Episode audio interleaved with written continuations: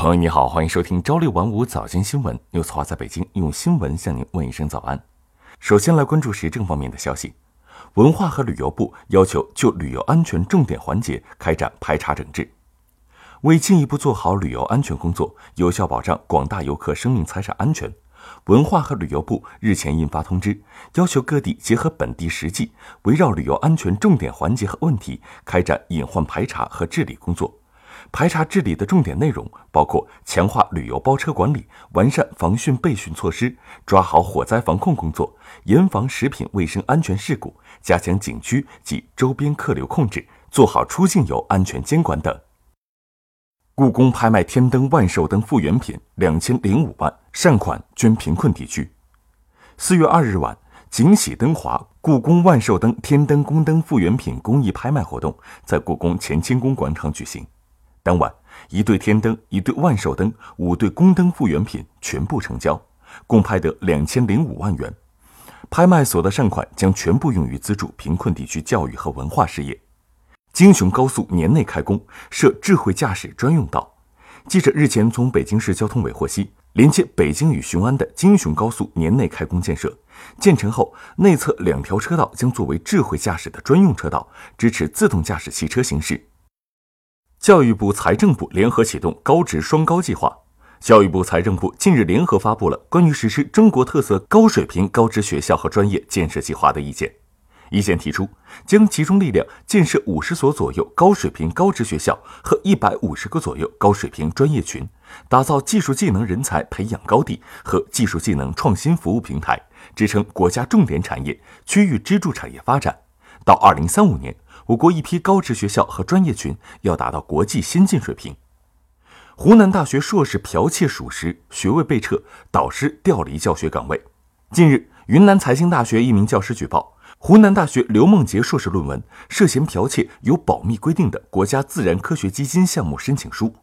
湖南大学官方微博二日发布消息称，刘梦洁的硕士学位论文存在抄袭现象，构成学术不端行为。学校决定。撤销刘梦洁硕士学位，给予其导师洪源警告处分，取消其导师资格，调离教学岗位。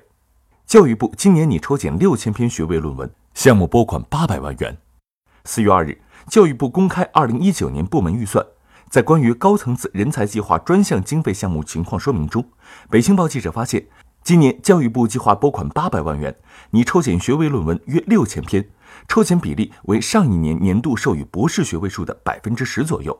每篇抽检的学位论文送三位同行专家进行通讯评议，而三位专家中有一位专家评议意见为不合格的学位论文，将再送两位专家进行复议。再来关注财经领域方面的消息，亚行今明两年内亚太发展中的经济体增速小幅放缓。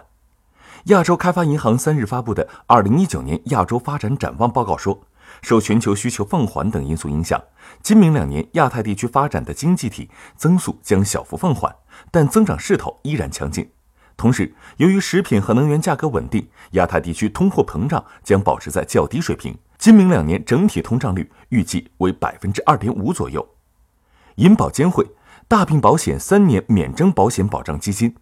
为进一步支持大病保险业务的健康持续运营，降低运行成本，银保监会二日表示。对保险公司承办的城乡居民大病保险业务，继续免征三年保险保障基金，免征期限限自二零一九年一月一日至二零二一年十二月三十一日。再来关注科技领域方面的消息，太阳耀斑磁场比先前认知的强十倍。据物理学家组织网近日报道。英国科学家借助地面望远镜研究一个特殊的太阳耀斑事件后，得出结论称，产生这个太阳耀斑的磁场结构的磁场强度比以前认为的强十倍。最新发现或将改变我们对太阳大气内发生的物理过程的理解，并为太阳日冕研究开辟新途径。最后，再来关注国际领域方面的消息。